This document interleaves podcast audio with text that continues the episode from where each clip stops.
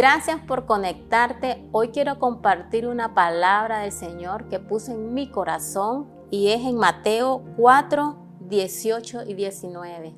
Andando Jesús junto al mar de Galilea, vio a dos hermanos, Simón llamado Pedro y Andrés su hermano, que echaban la red en el mar porque eran pescadores.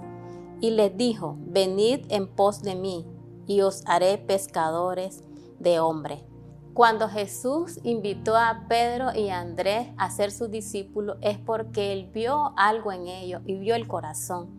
Y yo quiero compartirte también un testimonio mío, muy personal, que, que yo me identifico mucho con este pasaje.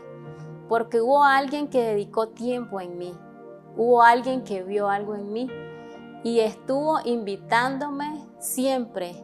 Y un día que ella tiró las redes, y yo acepté ese día. Y ese día yo vine a Cristo y fue la mamá de mi esposo quien dedicó ese tiempo a mí y ella creyó que, que Dios iba a hacer algo conmigo. Y yo, hoy puedo ver cómo eso ha cambiado mi vida. Y hoy yo puedo ser ese canal, así como mi, mi suegra fue el canal de bendición para que yo reconciliara.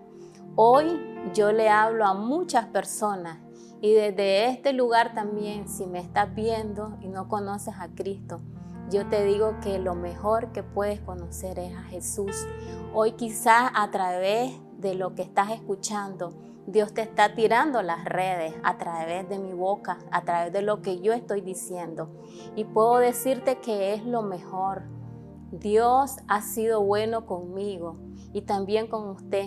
Y tenemos mucha familia, tenemos amigos, tenemos compañeros de trabajo que quizás le pueda hablar.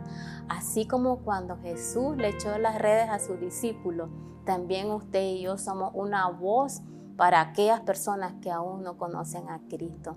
Yo quiero decirte que el Señor te use en el lugar que estés, en el lugar que vayas, de donde estés Dios ponga una palabra para llevar el plan de salvación y reconciliar a muchos.